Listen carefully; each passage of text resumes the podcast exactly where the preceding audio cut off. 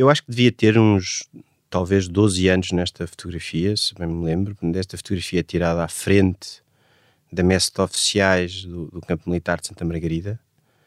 Uh, estou ao lado de um, de um soldado que via. Esses, aliás, eram, começaram por ser muitos dos meus amigos. Uh, tu vivias lá? Porque eu passei muitos verões consecutivamente em Santa Margarida e vivi lá alguns anos. Vivi, fiz a escola primária, a primeira classe lá e depois fiz também o oitavo ano lá. Quer dizer, o meu pai estava lá, o meu pai esteve lá muitos anos, nos anos 80 até ao, ao, até 1994, creio eu, por aí. Portanto, tu és quase um filho do exército? Eu sou, sim, eu, eu acho que sim, que sou uma destas, uma dessas pessoas que cresceu uh, nos meios militares, desde, desde muito cedo. Essa experiência de ter passado verões inteiros, como eu passava no Campo Militar de Santa Margarida, era, era uma, para mim era uma grande experiência.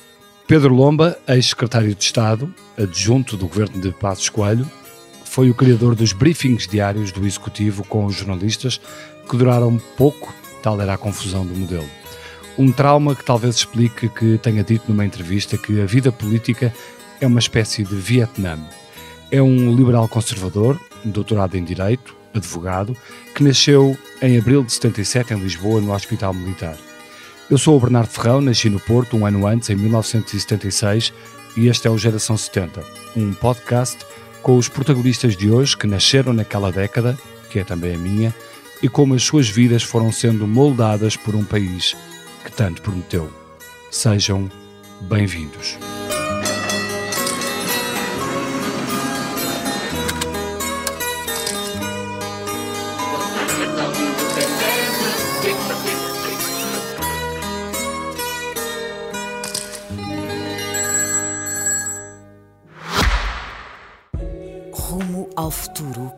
Detalhe conta. O Kia EV6 foi criado para o levar mais longe. Uma autonomia elétrica até 528 km. Descubra uma condução imersiva integrada num design inovador e sofisticado à medida da sua inspiração. Kia. Movement that inspires. Pedro, hum, falavas-me da, da vida uh, que tinhas no quartel de, de Santa Margarida um, como, é que, como, é que era essa, como é que era essa convivência com os militares para um, para um jovem de 12 anos, como, como, como descrevias? Era uma vida uh, bastante pacificada, porque no fundo não, nós não fazíamos parte do, do, do exército, quer dizer, éramos apenas, dávamos com outros miúdos que também ali estavam nas mesmas circunstâncias, que eram filhos de outros oficiais de, ou de outras patentes. Enfim, tinha muitos amigos que eram. Porque havia, um, um, havia bairros, havia o bairro dos oficiais, havia o bairro dos sargentos, como é normal que. Havia, havia na, no campo militar de Santa Margarida havia diferentes bairros. Mas ainda e... se sentia muito o ambiente, o ambiente militar no país. Sim, esse é um ponto que eu acho que é muito importante, porque Uh, Ramalhianes tinha acabado sim. de ser Presidente da República. Nós somos, como país, uma sociedade que deixou de ser uma sociedade militar, se quisermos, há, não há muito tempo. Uh, as Forças Armadas eram um, um dos esteios do, do regime político do Estado Novo. Uh, e para além disso, uh, o 25 de Abril é feito por militares. Uhum. Portanto, os militares têm um estatuto na vida público e na vida política portuguesa, quer dizer, inegável, e isso ajudava a perceber também porque é que, que quem cresceu em ambientes militares sentia ali aquele estatuto por fazer parte daquilo e sentia, e sentia as cerimónias e via, assistia às cerimónias. Eu lembro-me, havia sempre uma coisa engraçada que era o dia do exército no campo militar Santa Margarida, que era, que era sempre um, um momento especial em que as pessoas se davam umas com as outras e era um dia de festa também era um para dia vocês. De, era, um, era um dia de festa também para nós, quer dizer, portanto eu acho que aquilo acaba, acabava por ser, mas agora de facto o país era uma sociedade militar, o país deixou de ser uma, uma sociedade militar não há muito tempo, deixou, deixou de ser porque é normal, isso vem, vem, isso vem nos livros que as sociedades militares deixam de ser e passam a ser outras coisas, passam a ser sociedades mas isso, mais viradas mas isso é uma crítica ou é uma constatação apenas? É, é um facto, é um facto inelutável da, da história. Uh, Mas, por exemplo, quando tu, quando tu, quando tu, É, olhas, mas há- quando tu olhas para o papel cada vez maior que, por exemplo, tem tido o Almirante Gouveia e Melo e com a, a hipótese já levantada por alguns do Almirante Gouveia e Melo poder ser candidato à presidência da República. Isso eh, assusta-te, como assusta muita gente, ter um militar de regresso? Esta entrevista não é sobre a política, nem eu, nem eu vim para aqui a pensar que ia comentar coisas políticas, não, nem é essa a minha eh, posição hoje em dia. Mas eu devo dizer que eu não acho que a sedução, que o apelo que o Almirante possa criar seja apenas pelo facto de ele ser militar. Acho que pode ser uma coisa mais profunda do que isso, mas, mas é há aqui um certo apelo por uma, por uma figura impoluta, competente e impoluta, E os militares não reúnem essa, essas o qualidades? facto, dele ser, vezes? o facto dele ser militar ajuda a essa a construção dessa, dessa imagem. Se isso, se isso hoje tem e cria nos portugueses, na sociedade portuguesa, o mesmo tipo de interesse que o general Ramalhianes criou na segunda metade da década de 70, eh, não tenho a certeza, está por, por demonstrar e, e até me atrevo a dizer que, que não. Não significa que não haja muita gente atrás, que vá atrás disso. Mas o, o- Mas- meu- mas- o meu ponto não é, oh, oh, Bernardo, o meu ponto não é, há pouco não é lamentar Hum. que a sociedade portuguesa tenha sido, eh, tenha deixado de ser uma sociedade militar. Eu acho que isso é inevitável, porque no fundo a riqueza hoje é feita eh, através das, da atividade económica, das empresas, mas não- e não- o meu ponto é só constatar que isso, que isso até, que isso, que nós sentimos essa diferença, nós sentimos essa diferença quando a partir do final dos anos 80 o país entra na, na Comunidade Económica Europeia, começa- começa-se a falar nos IUPIs, começa-se a falar, vêm as privatizações, vem a banca, vêm as pessoas da banca, vêm as pessoas ligadas à economia. E hoje vemos isso, digamos, a categoria social mais, hoje em dia, eh, mais sonante é as- a tecnologia, as, as pessoas que estão ligadas às novas empresas tecnológicas, eu diria que são... Portanto, nós, nós vemos isso e, portanto, e, e vimos que, como nos anos 90, eh, eu vi isso, as reformas nas Forças Armadas e o que isso e o que isso representou. Para mim é um facto. Eu não sou uma pessoa, apesar de ser filho de um militar, eu não e ter vivido muito nesses ambientes e, e desses ambientes serem inseparáveis da minha própria infância e adolescência e, em alguns momentos, e, e com bom, muitos momentos felizes, não- eu não sou uma pessoa particularmente eh, militar nem saudosa de, de um ambiente militar, muito embora reconheça que as Forças Armadas têm um papel importante. Como é que, como é que era a vida eh, da família eh, dentro de um quartel? Como, como é que se, como é que se, como é que consegue-se explicar aos nossos, aos nossos ouvintes? Uh, tu tens aqui uma fotografia de um, de um, Sim. de um, de um jantar eh, com muita gente, um jantar, suponho eu que é Isso é no jantar- colégio militar. no colégio militar. eh, tu não andaste no colégio Não. militar, só os teus irmãos. Sim. Um, mas como é que era essa vida um, dentro de uma instituição militar? Porque quem pensa uh, achará que é uma coisa com muita disciplina, uh, sem grande espaço para muitas liberdades. Como é que, como é que explicarias? Sim, e é, e é isso tudo, porque isso tudo é é inseparável daquela disciplina daquele ethos, daquela ética militar castrense, não é? E o colégio militar era um colégio enfim, que hoje já é outra coisa, completamente diferente, mas portanto, naquele período, fundo, que funcionava como uma forma de aprendizagem, de aculturação dos miúdos na perspectiva de que esses miúdos fossem prosseguir carreiras militares, mas por exemplo os meus irmãos, só um, meu irmão mais velho, é que seguiu uma carreira militar, todos, ninguém mais seguiu. Ahm, eu- eu acho que era, era, era isso tudo, portanto era uma vida muito- também muito defendida, eh, mas ao mesmo tempo também era uma vida de, de- com enorme convivência. Há pouco eu comecei por dizer que, o- que os meus primeiros amigos eram pessoas mais velhas e eram pessoas que estavam a cumprir o serviço militar. Mas Eh, havia espaço, por exemplo, no quartel para divertimentos? Uh, Tiveste no quartel até que idade? Não, eu tive, vamos lá ver, eu, eu, eu passei os verões sempre no campo militar de Santa Margarida desde pá, em 1981, 82. Eram Portanto, as minhas nos- férias de verão. Portanto, As pessoas iam ha- para o Algarve e eu ia para ali. Mas não havia Ah, discotecas, por exemplo. Não, ali não havia, ali não havia. Mas podiam sair do. Claro que sim, mas o que havia era outras havia era uma, eram outras coisas. Havia cinema, por exemplo. Ok. Havia, havia uma igreja. Não, havia enfim, as pessoas iam à igreja nesse, nesses tempos, mas havia, Vocês iam? havia cinema, havia piscinas, havia Vocês ginásio. iam à igreja na altura? Sim, sim então Uhum. eu, eu tinha nesses, nesses tempos tinha alguma, tinha alguma frequência. Eh, na minha família tinha alguma frequência. Foi lá, aliás, que eu fiz a primeira comunhão. Mas eh, sim, mas, mas havia isso tudo, havia, havia, como havia de facto cinema, havia piscinas, havia- era, era por isso que aquilo se tornava uma coisa agradável.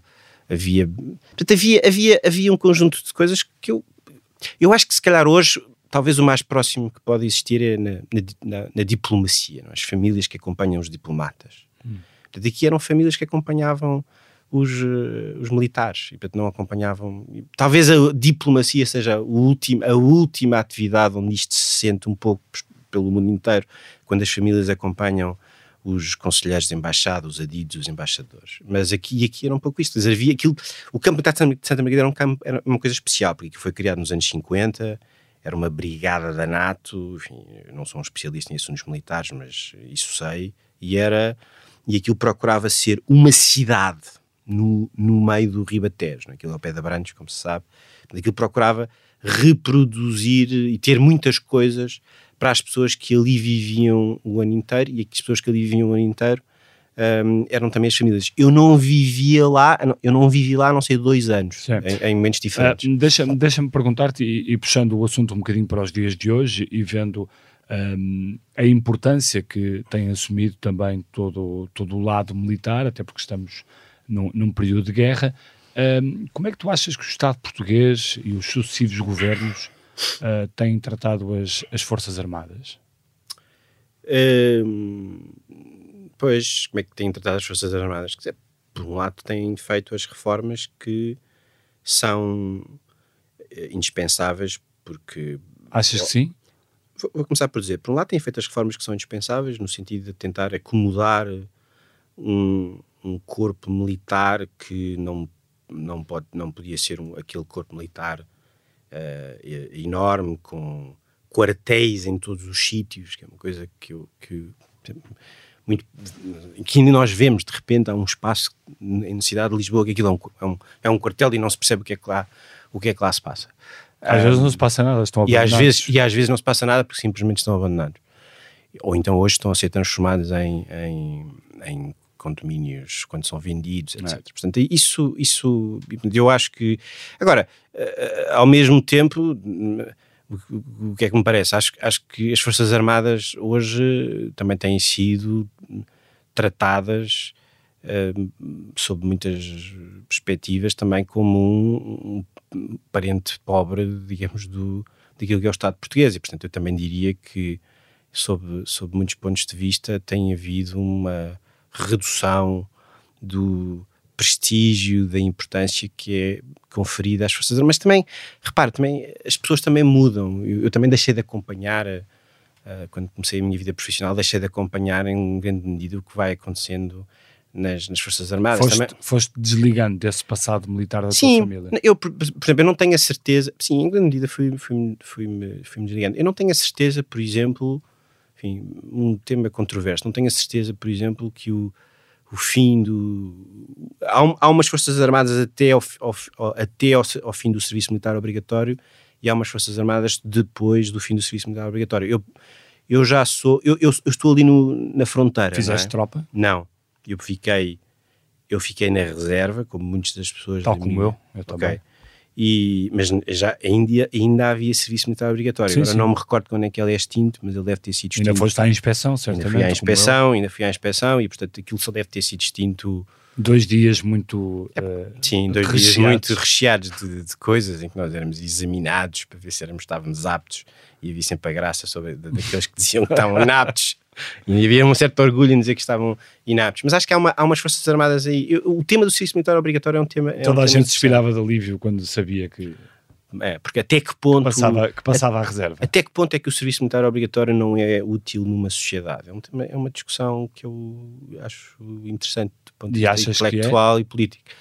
Eu, eu acho que o serviço militar. Eu, eu via, ah, tenho aqui fotos, eu vi naquelas. na- eu tinha 12 anos, 11 anos, 13 anos, 10 anos, mas Tens via. esta fotografia aqui. Tenho essa foto aí que esta, também é foto, lá. esta foto é o quê? Essa foto também é lá. Essa foto é num lago justamente há, isto aliás é, mostra bem o que é que é um ambiente militar, não? Ali um, aquilo tipicamente aquelas casas que é umas casas, são umas casas, são casas térreas que se vêm ao fundo, eu estou sentado num lago e à frente, mais uma vez, é MS, oficiais ali ao lado. Calçado desportivo, calçado desportivo, sapatilhas Adidas, passo Sim, a mas publicidade. Estás a fazer de mim um privilegiado, não é? Nesses anos, mas era, não, não era nada. Não, não, não era nada. Mas toda a gente, toda a gente, não de todo, mas toda a gente tinha, andava com estas coisas, ou então, mas havia a mania, foi aí que começou a mania das marcas. Uhum. Eu acho que nós somos mais ou menos da mesma idade, talvez, não é? Um ano de diferença. Um ano de diferença, ok. Portanto, e ali ao lado era o, na altura era o ABSM, que era o agrupamento base de Santa Margarida, que era uma espécie. O que é que era essa mania das marcas? Ah, essa mania, que é que lembra? Essa mania das marcas é uma coisa da nossa da nossa geração, não é? Tinha. Às vezes tinha, não havia dinheiro para comprar as marcas. Às vezes não havia, mas eu tinha amigos meus, alguns deles estão nestas fotos de. de, de também tenho fotos de, de, turma que eram malucos por marcas, havia aquela coisa das marcas das, de, como é que da Chevignon e da uniforme, Sim. as pessoas tinham todas as os blusões de, os blusões de penas, eram hum. coisas dessas, depois voltaram mais recentemente senti que voltassem, mas era, havia, depois havia imenso contra, contra, imensa contrafação, etc.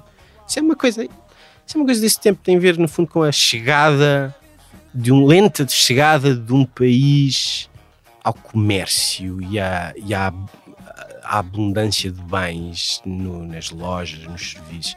Nós ainda somos de uma geração que se lembra de um país uh, anterior ao comércio internacional. Uhum. O comércio foi uma coisa que. Havia o comércio, de, havia o comércio de, de rua, havia o comércio, havia, os, havia o comércio havia pequenos centros comerciais. Sim, mas com uma grande escassez de uh, possibilidades, de recursos, não é? Isto é um bocado ridículo dizer isto hoje, mas com, se calhar comprar fruta, determinados tipos de fruta, não era a coisa mais comum em 1982, 83. Hum. Um, de facto, a abertura do país, a abertura externa do país, sobretudo, e sobretudo o comércio internacional a partir dos, dos anos 90, vê-se isso. E isso também, eu acho que isso também ajuda a perceber essa coisa das marcas, eu senti mais isso em 91, 92, 93. Não era só fruta, 94. havia determinados luxos que hoje em dia são dados completamente por adquiridos, comprar refrigerantes, ter refrigerantes em casa. Tudo isso. É, tudo isso. Todo esse tipo de, de coisas que hoje são, são, são adquiridas. Tudo isso. Uh, como, é que, como é que depois a, a, tua vida segue? Se quisermos mais para Lisboa, mais para, uh, para a universidade, uh, como é que se dá essa passagem de um ambiente muito militar para um ambiente mais citadino, mais de libertar as amarras desse passado? Não, vamos a ver, eu eu depois cresci sempre também na, na, na, periferia de Lisboa, não é? E portanto, Onde? Eu, eu morei e estudei em Queluz, onde os meus pais. Os meus pais são uh, duas pessoas que vêm, uma vem do norte do país e outra vem do sul do país, são daquelas pessoas que se encontram em Lisboa. E, e aí temos um tema. Agora que se fala muito a política de habitação, vão encontrar casas para famílias grandes, hum, essas casas a preços módicos existiam muitas vezes uh, na fundo à volta de Lisboa, fundo, estamos a falar de uma, digamos, de uma pequena, média burguesia que no fundo ocupa essas, essas zónicos e que escolhe essas casas, porque essas casas não tinham preços mais acessíveis. Vocês eram uma família de sete, não é? Nós éramos, Pai, uma, mãe, cinco pois, nós éramos uma família de sete, embora os meus irmãos estivessem no, no, no colégio militar a partir de, sim, porque eles têm, são mais vezes do que eu, apesar de tudo ficávamos vinham, vinham para casa ao fim de semana e, portanto, eh, isso exigia sempre muitos quartos eh, em casa e, e, e nós morávamos, numa, morávamos sempre numa casa que tinha vários desses quartos, eram casas pequenas, mas tinham, tinham isso. Mas, mas, mas eram casas alugadas? Não, sim, os meus pais sempre, sempre arrendaram uma casa, mas era mais fácil naquilo. Também era mais fácil porque eles, eles também não eram de Lisboa, portanto... Na altura era mais comum Agora, arrendar, eu partir, arrendar a casa. Era, como, era, e era tudo mais, mais, mais, como se sabe, era, era tudo mais fácil. Agora, a partir dos Sim, agora a minha passagem dá-se. Sim, eu, eu, a partir dos meus 15, 16, 17 anos comecei a ter. O meu grupo de amigos começou a ser. Começou a ser começaram a ser pessoas, uh, algumas delas ligadas uh, ao, aos jornais, ligadas à, à, literatura, ligadas à cultura. Foi aí que eu comecei a escrever.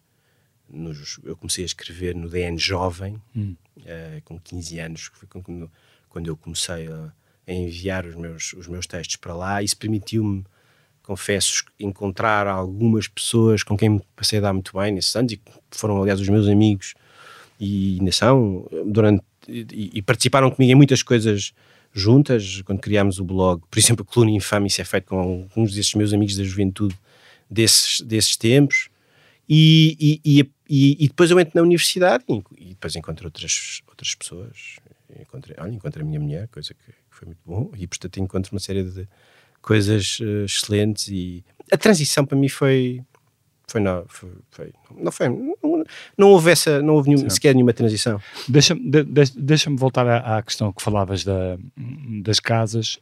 Uh, é, é, um problema que em tua opinião esta questão da habitação que tem dado tanta discussão é um problema que os sucessivos governos não têm sabido resolver? Uh, é um problema que foi também em parte deixado por aquilo que foi uma certa política do governo de Pedro Passos Coelho, com os vistos gold, com, um, com, com uma abertura do, do mercado imobiliário, etc. Mas mais uma pergunta sobre o presente. Conversa não, não era uma conversa sobre o presente, nem sobre a minha Não, é uma conversa sobre, sobre, o país. Nem sobre, nem sobre governos, este ou outro. Mas não, há, é uma conversa mas, sobre o país. Mas falar eu... sobre o país e sobre estas coisas no plano, no plano do país. Um, o, país, isto, há aqui um, uma tragédia. O país é um país pobre. Uh, uh, o acesso à habitação é a coisa mais importante para uma família. O, eu percebo que, o, que a política de congelamento de rendas tivesse sido uma espécie de uh, medida de quase de estabilização social para um país pobre eh, e, que infelizmente não deixou de ser pobre em termos relativos europeus e que empobrece. Uh, portanto, uh, a questão. Mas hoje há uma espécie de dois países.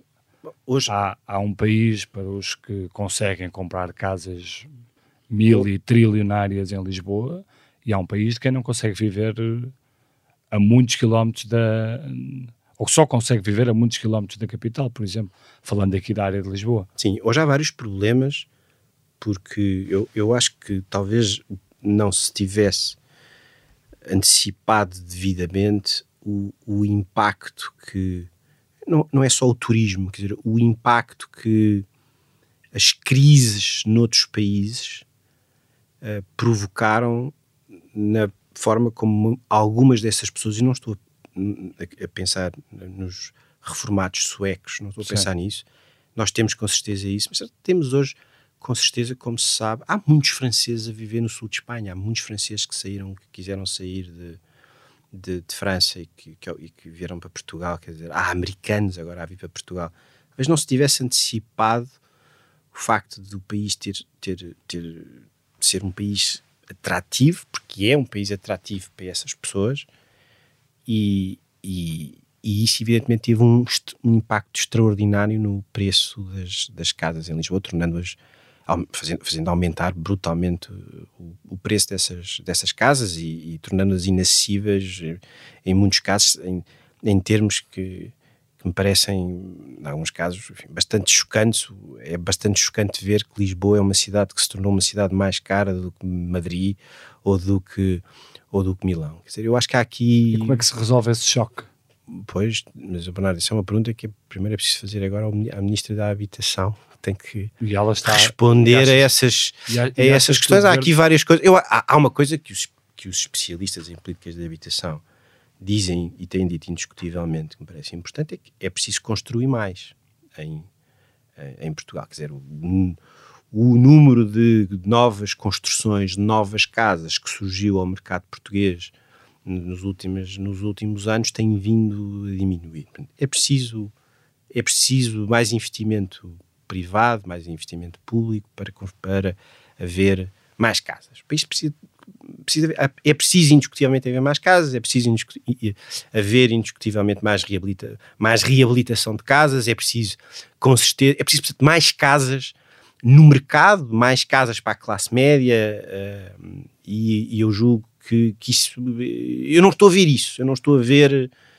Isso é uma coisa que eu não estou a ver. Se quisermos falar sobre uma coisa do presente, eu não estou a ver isso. Mas achas que há aqui um engodo quando se percebe que o atual governo uh, quase que lança as culpas todas para o passado, sendo que também aproveitou desta abertura do mercado uh, de pessoas que vêm de fora, de, dos Golden Visa, de. Sim, do... mas estamos a ver o, o, o a, a, a, a, reversão, oh Bernardo, a reversão da lei Cristas foi uma coisa positiva ou não foi uma coisa, ou foi uma coisa ou foi uma coisa errada?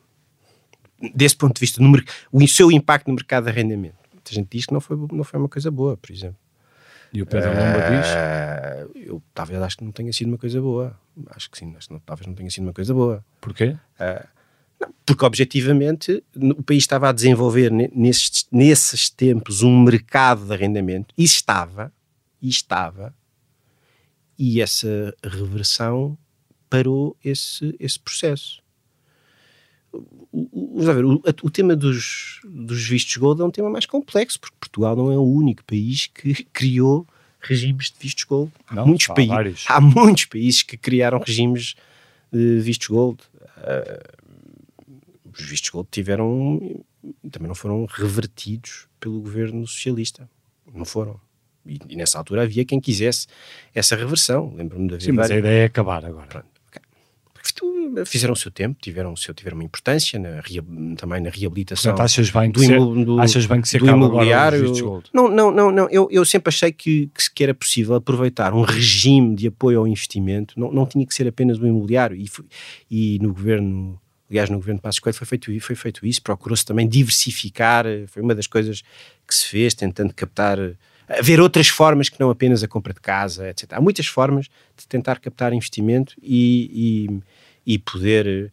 Agora, o, o, repare, a mim, eu acho que dizer, aqui a questão política e mais teórica, mais importante, que é, eh, que é comprar autorizações de residência, é uma coisa que eu, que eu percebo que levante questões e que levante temas. Uh, ou, com, ou, em alguns países, comprar a cidadania. Quer dizer, percebo que isso levante, que isso levante temas, pessoas que, compram, depois não estão cá, quer dizer, percebo que isso levantemos. Mas isso, repare, isso é uma das missões dos, dos, dos governos, os governos devem olhar para isto.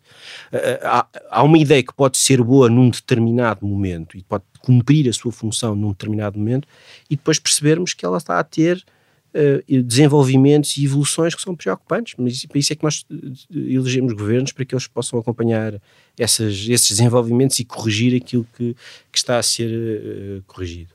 Mas, por, falar, por falar em governos, a certa altura recebes uma chamada telefónica do, do Miguel Poeres Maduro. Certo. Que idade tinhas? Tinha acabado de fazer, tinha acabado de fazer 36. 36 anos. Uh, e convida-te para ir para o governo. Sim. Um, como, é que, como é que foi uh, esse, esse telefonema? Tiveste poucas horas para 20 e poucas horas? Muito poucas. Erro. Muito poucas. Uh, o que é que te levou a aceitar esse convite para ir para o governo? Qual é que foi a reação da tua família? A reação. Eu não, eu não sei se os meus pais, por exemplo, gostaram muito, porque eu, eu tinha.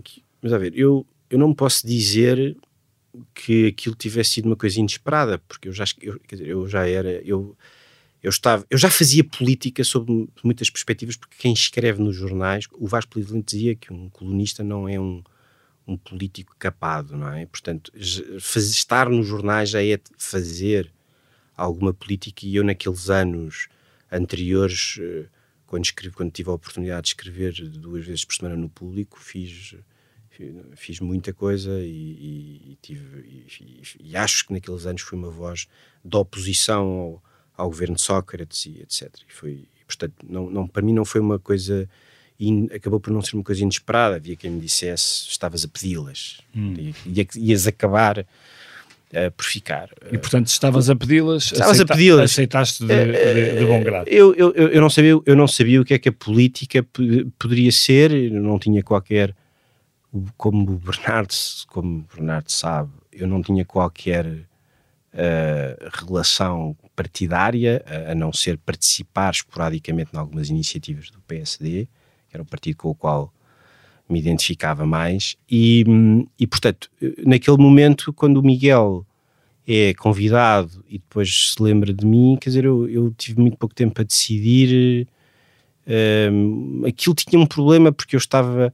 Tinha que terminar o meu doutoramento e isso era importante e, e portanto houve ali uma séria uma, uma hesitação. Ao mesmo tempo eu sabia que quando uma pessoa entra na vida política é a pessoa que era antes em grande medida de, termina porque eu tinha eu, eu, durante, eu, eu, eu, escrevia com alguma independência acho que, acho que isso era acho que, acho e passaste que, a ter um rótulo. E passei a ser eh, conotado. Aliás tu começaste essa, esta entrevista a dizer uma coisa que não é correta. Então. disseste para além de ser uma forma muito injusta de resumir uma pessoa. Hum. Chamaste-me criador de uma coisa que, que, que, correu mal no governo de Passos Coelho, mas eu não criei nada. Ficaste com, uh, ficaste com algo. Isto, é isto é uma coisa que se calhar eu devia ter acautelado melhor, mas eu não criei nada. Então eu quem fui, criou? Eu fui apenas o intérprete, isso é uma ideia, evidentemente, de, de quem tinha o Ministério nesse, nesses tempos, não fui eu que criei nada. Hum. Portanto, quem, era, quem era nessa altura, só para o nosso ouvinte se lembrar? Quem, quem, quem, quem tinha o Ministério é o Miguel. Quer dizer, o Miguel Paiás Madureira tinha o Ministério, eu não criei. E, portanto, ele, o, o, objetivo... o, Miguel Paiás Madureira que anuncia a história dos briefings aos, aos, aos jornalistas. Eh, Tiveste uh, dúvidas? Sem ter, Tiveste dúvidas, sem quando, ter quando dúvidas. Falaram, quando falaram na questão dos briefings? Tive dúvidas. Diários. Eu achei a ideia uma ideia péssima. Comuniquei internamente que a ideia era péssima. Nunca tivemos a oportunidade de falar sobre isto. Um, comuniquei a várias pessoas nesse, nesses tempos que a ideia era péssima. Comuniquei ao meu ministro que a ideia era péssima. E porquê que, porquê que o fizeste então?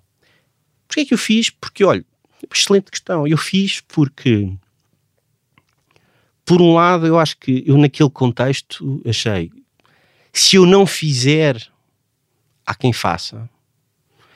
E uh, a ideia pode ser péssima, mas se eu não, se eu, se eu não fizer, vão dizer que eu e, e, vou criar uma impressão de que fugi, de que desertei, de que não quis assumir as minhas responsabilidades e, portanto, se aquilo era uma coisa que uh, o meu ministro achava que tinha que ser feito, eu achei, bom, eu vou ter que fazer. E, portanto, eu, foi, há um lado sacrificial naquela história. Quanto como tempo, é, óbvio, como é, óbvio, é que durou, uh, Pedro?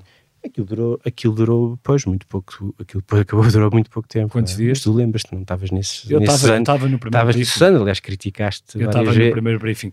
É, mas só para as pessoas que nos estão a ouvir uh, se lembrarem. Isto é uma coisa engraçada. Está-me a dar vontade. É, é, é, como se nós não fizéssemos parte da mesma história. Quer dizer, eu acho não, não, não. graças a essas perguntas virem como se vocês não fizessem parte desta história, não. como se tu nessa altura não tivesses. Não, eu, eu acho que aliás, eu, agora eu vou dizer uma coisa. Eu vou, assumo que estava só uma coisa. Bernardo. Eu acho que agora vou dizer uma coisa que é o seguinte: eu acho que vocês às vezes não sabem nada do que se passa nos governos.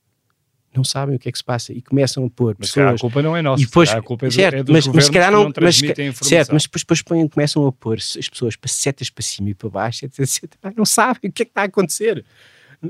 Bom, mas só para as pessoas se, se situarem, quem nos está a ouvir, portanto, na altura uh, havia a ideia e, e, foi executada, eram briefings diários. Vamos falar sobre isso agora. Não, mas, tanta coisa gira nas fotos. Claro que sim, mas só para as pessoas se lembrarem. Briefings diários de informação, de contacto com os jornalistas, mas havia uma parte que era em on, ou seja, podia ser citado e atribuído ao governo. É, isso também e não outra foi... parte que era em off, mas era tudo muito confuso. Posso dizer uma coisa, porque é que isso era uma má ideia desde o princípio? Isso era uma má ideia desde o princípio, porque nenhum governo tem informação para dar diariamente. Isso não existe.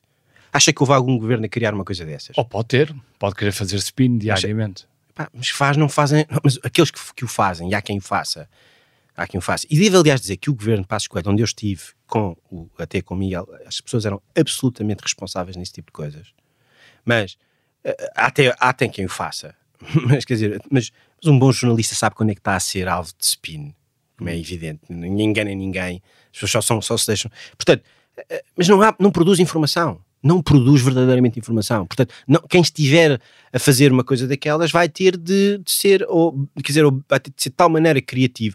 O, o, o, tema do on e o off é que naquela altura, quando os jornalistas começam a dizer que o off é uma forma de. Eu lembro-me na altura, houve um jornalista que já não está vivo no DN, o Oscar Mascarenhas, um da velha guarda dos jornalistas, de ter escrito um texto a dizer que o fascismo vinha aí. Era uma coisa, eu lembro nessa altura por causa do off, que era mais uma coisa, toda a gente ingenuamente, porque há, ali há muita ingenuidade. Sim. E, e não é só minha, há ali muita ingenuidade. Uh, a ideia de que não, não, agora não vamos fazer no off, vamos fazer isto em on e vamos, e vamos, no fundo, falar com as pessoas. Eu puxei, eu puxei este assunto, obviamente, porque é um assunto que, que marcou a tua passagem pelo governo, mas também para perceber uh, até que ponto é que marcou a tua carreira política, até que ponto é que marcou a tua experiência num governo. Uh, naquele governo, com certeza. Se depois disso ficaste, sim, mas, sim, mas, mas ficaste queimado, não, sentiste. Não, naquele governo, naquele governo, naquele governo em particular, senti. Mas há uma coisa que eu tinha ali naquele governo. Foi uma experiência para não repetir não, mas mais. Eu, eu tinha ali uma coisa. Eu sabia que esta que a conversa, conhecendo-te, sabia que tu irias. Uh, não, te, não era fatal falarmos destas coisas e não é uma crítica. Enfim, eu sei que. Bom, mas eu, eu, eu ali tinha, eu ali, com certeza que aquilo teve impacto no espaço, no espaço político interno. Agora, há uma coisa, eu tinha ali uma coisa que ganhei e, e, e que, eu, e, e, que em grande medida me faz olhar com grande orgulho para esses anos, para além da resistência que, que eu acho que foi preciso ter, é, é que eu tinha uma enorme admiração pelo Primeiro-Ministro. E eu, tinha uma, eu acho que tinha confiança do Primeiro-Ministro. Uh, que, e, e, e, houve muito trabalho, Bernardo, invisível naqueles anos. É preciso não esquecer que aquele governo ganhou eleições. É preciso não esquecer que uh, havia ali muito trabalho uh, invisível de produção de textos, de produção de informação, de circulação de informação. E esse, e esse trabalho era um trabalho que eu acho que, que, que ali foi feito e me fez pensar: bom, isto agora, uh, digamos, esta, isto, isto eu vou manter-me no governo, porque quero ficar no governo, quero continuar e quero continuar até ao fim, um, porque acredito naquilo que o Primeiro-Ministro está a fazer, porque tenho uma genuína admiração pelo Primeiro-Ministro que mantenho uh, até hoje, por, pela figura. Gostavas que voltasse para Passos Coelho? Isso é uma discussão que não vamos ter uh, okay. uh, agora. Uh, imagina que me desse essa resposta. Mas quando disseste numa entrevista que a vida política é uma espécie de Vietnã, Sim. estavas a referir-te a este episódio? Não, estava-me a referir a, política. Estava-me a referir a muitas coisas. A, a, a, a, política não foi para mim uma. A política teve alguns momentos de desilusão para mim. Então. E teve muitos momentos de, de desilusão. Olha, desde logo, uma coisa que eu acho que foi para mim uma decepção foi a relação com, com, com, os, jornalistas. com os jornalistas. Porquê? Mas essa é puramente pessoal porque eu, eu achei que funcionasse. Porque foste injustiçado, criticado, eu, eu achei, lidaste mal. Mas eu não quero mostrar aqui que eu estou, não quero mostrar aqui que é sempre o risco destas coisas de mostrar alguma, algum tipo de pena. Não é isso. Eu achei que que por, porque eu, num certo sentido, fiz jornalismo durante muitos anos, achei que, que, que, eu pudesse ter uma relação com os jornalistas diferente daquela que um político puramente partidário tivesse. Achei, achei isso. Achei que pudesse ter uma relação mais fair, mais transparente. E Se calhar a tua expectativa é que estava. A expectativa estava excessivamente elevada. A culpa é minha. Aí a culpa é, é minha. Mas o que eu achei é que. Primeiro, eu, eu, não, eu não achei que os, que, o, que os membros de um governo tivessem o poder que, que nós achamos que têm. Achei-os, francamente, muito mais limitados. Não, não estou a falar do primeiro-ministro, com certeza. Uns primeiros ministros, com certeza, têm Uh, os membros de um, de os um membros governo... de um governo são muito mais limitados nas coisas que podem fazer, as coisas que podem decidir sobre o país, uh, as reformas que podem fazer, as coisas que podem realizar. Achei, achei que o poder de um governo poder, é muito mais limitado do que eu pensei. Então está onde o poder? É uma excelente, é uma excelente questão. E o país é hoje um está país... Está nas direções gerais? Este, este é hoje o país. E o está país, na máquina do Estado? Em grande medida está espalhado, difuso pela máquina do Estado, aquele que está cá, há muito poder que está hoje em dia em Bruxelas, uh, mas há muito poder diluído, difuso, disperso, e, e, e, isso é uma, é uma realidade que se sente imediatamente quando uma pessoa está no governo. E depois também, também digo uma coisa, para mim eu tive uma, uma, uma, uma, também uma outra sensação, eu, eu acho que há, eu acho que há muito pouco patriotismo neste país. Isso é uma coisa que eu vi na política. Eh, eu acho que o país tem falta de patriotismo, falta de pessoas que se esqueçam que, que se calhar o mais importante é pensar em, no país que nós vamos deixar aos, aos, nossos filhos, nas coisas que estamos a construir, no tipo de sociedade que estamos a. Há sempre uma lógica de perpetuação no poder, não é? E portanto isso se calhar. Eu acho que há muito, exatamente, eu acho que há uma. E o que eu vi às vezes no tipo de, de combate político baseado na pura má fé, uh, ideias excelentes que nós tivemos serem criticadas por coisas pura má fé, que depois vão ser repetidas exatamente pelo governo, pelo governo seguinte. Eu vi, eu acho que o país tem falta de patriotismo, falta de gente que verdadeiramente diga este, eu quero fazer alguma coisa por este país, eu quero fazer alguma coisa por, por, por nós, por estas pessoas, um, e, acho, e acho que isso se vê, e acho que isso se vê. Acho que o país hoje é um país muito frágil, muito frágil, e as pessoas vivem essa, um, sentem essa fragilidade e sentem esse, esse medo e é um país mais, e é um preocupantemente frágil. E essa e, falta de patriotismo, isso, achas que vem da base ou vem do exemplo de cima? Eu acho que vem, eu acho que essa falta, eu, aquilo que eu vi foi no ambiente, porque é fácil a política ser um, um balão e ser um, um, um, espaço muito próprio. Aquilo que eu vi foi muitas vezes isso. Eu vi, eu vi, Mas quando desculpa, tu, por exemplo, quando olhas para o Parlamento e, e, e vês as discussões, eu sei que tu já te mostraste bastante desiludido com a vida no Parlamento e com a relação eh, por exemplo, entre jornalistas e, e, e deputados. Sim.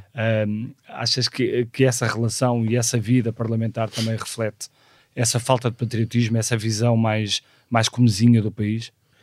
É, sim, e, e, e os, os, os, parlamentares têm um papel muito importante, até na, na elaboração de, de leis e, e, em pensar uma série de coisas que são fundamentais e portanto é, é Mas... eu, esta, esta, crítica não esta crítica àquilo que eu acho que é alguma falta de patriotismo que eu vi, não é uma crítica que eu circunscreva ao, aos governos, às pessoas, não, é uma crítica que eu acho que, é, que, que eu vi em, no, sistema, no sistema político em geral, e isso para mim foi uma, foi uma fonte de exceção.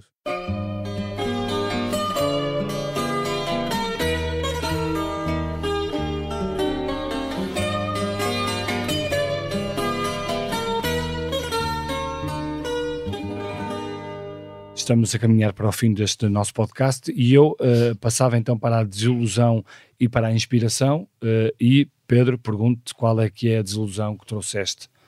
Uh, a desilusão? A já, desilusão. Falámos, já falámos sobre, sobre, sobre a uma desilusão, desilusão é se calhar agora. Sim, essa foi uma delas, sim. As outras não, não, não são, falá não grande, são faláveis, não são faláveis. Há alguma grande desilusão que tenhas? Não, não, não, as outras, não, isso não. As outras não são, não. Eu acho que essa, do, aquilo que é relevante na minha vida, eu acho que é fundamental, fundamentalmente essa. Mas atenção, eu digo essa? Essa, essa, essa, essa, essas coisas menos positivas que eu retirei da vida. Mas atenção, eu, eu, eu também uh, acho que a vida política é francamente fascinante. E, e, acho que gostavas de voltar à vida e acho que as, eu, a minha vida profissional hoje é muito é muito diferente e, e, e isso não não se coloca não isso não se coloca isso não se coloca e não e não se vai colocar Portanto, não, não, não, não é uma coisa que. Um regresso à direita, um regresso à direita. A, não, não, não. A minha, vida, a minha vida profissional é hoje uma vida muito intensa, preenchida, ocupada com compromissos reais e, portanto, não, não é sequer compatível com esse tipo de, de, de escolhas. Vamos então à inspiração. Inspiração, pois. A inspiração. Eu não acho que haja. Eu acho que há, há, as, as inspirações nas nossas vidas podem, ser, podem vir de muitas coisas. Eu sempre pode vir de um poema, por exemplo, é? pode vir de um, por exemplo, por exemplo, aquele poeta grego Cavafis tem naquele poema À Espera dos Bárbaros, quando ele diz os bárbaros estão a chegar, que, que, que, leis vão fazer os senadores? Os bárbaros, quando chegarem, ditarão as suas leis, diz o Cavafis nesses três versos. Eu acho que esses três versos são para mim inspiradores. Eu, eu sou uma pessoa, por exemplo, que olha para a vida e pensa: estão ou não estão a chegar os bárbaros? Uh, devemos ou não devemos preocupar, nós, os senadores, que que, que queremos, senado, que, cuida, senadores, entre aspas, não é? E estão a chegar uh, Não sei, Bernardo, não sei, não sei. Não sei o que é que vai ser da Europa. Não, não, sei o que é que vai ser do. Esta, não sei o que é que vai ser da chegada da extrema o que é que vai, Europa. Não, uh, não, é só, é extrema, não é só a extrema direita, é, é, é a extrema esquerda, é a dissolução do Ocidente, é a ameaça, é a, é a deseuropeização da, da Europa, é o declínio norte-americano, não, não sei, eh, é o declínio das instituições, é o declínio da finalidade das instituições, é a politização de todas as esferas da vida, a, uma, a, a escalas que nós não supunhamos possível. Portanto, é isso tudo. Eh, para mim, isso tudo pode ser. Isso pode ser. Mas há muitas, há muitas outras fontes de inspiração. O, o, sei lá, o, o Solzhenitsyn é uma fonte de inspiração, uma pessoa que passou por aquilo que ele passou. E há uma outra inspiração que tu tens que é o Leonard Cohen. E o Leonard Cohen também é, sim. E, e a música que trouxeste, uh, que é uma música que aliás reflete o que dizias agora, uh, e reflete a realidade. There is a War. O que é que esta música uh, significa para ti? Esta é uma grande música, foi uma grande, foi uma, foi uma, é uma escolha entre muitas outras possíveis. Acho, acho sobretudo que o último verso do poema, quando ele, o Cohen diz existe uma guerra entre aqueles que acham que não existe uma guerra e aqueles que acham que existe uma guerra. Mas a guerra não é uma, aqui não é a guerra, como é óbvio, é uma, uma coisa metafórica, Sim. quer dizer, é a ideia de que em última análise nós estamos em luta e estamos sempre em luta e em luta por aquilo que consideramos fundamental, prioritário, urgente a vida é uma coisa precária, as nossas sociedades são precárias, a ordem política que nós temos é precária, os nossos valores são precários, vivem sempre sob a ameaça. E é, e é certamente também por isso que eu politicamente sempre fui aquilo que. e não, tem, não há surpresas. Pedro Lomba, obrigado por teres vindo ao Geração 70. Este podcast teve a sonoplastia de João Martins e João Ribeiro, produção de Mariana Oca e Susana Rosa fotografia de Nuno Fox, edição vídeo de Ana Isabel Pinto, grafismo de Paulo Alves e coordenação de Joana Beleza. Eu sou o Bernardo Ferrão, não perca o próximo episódio.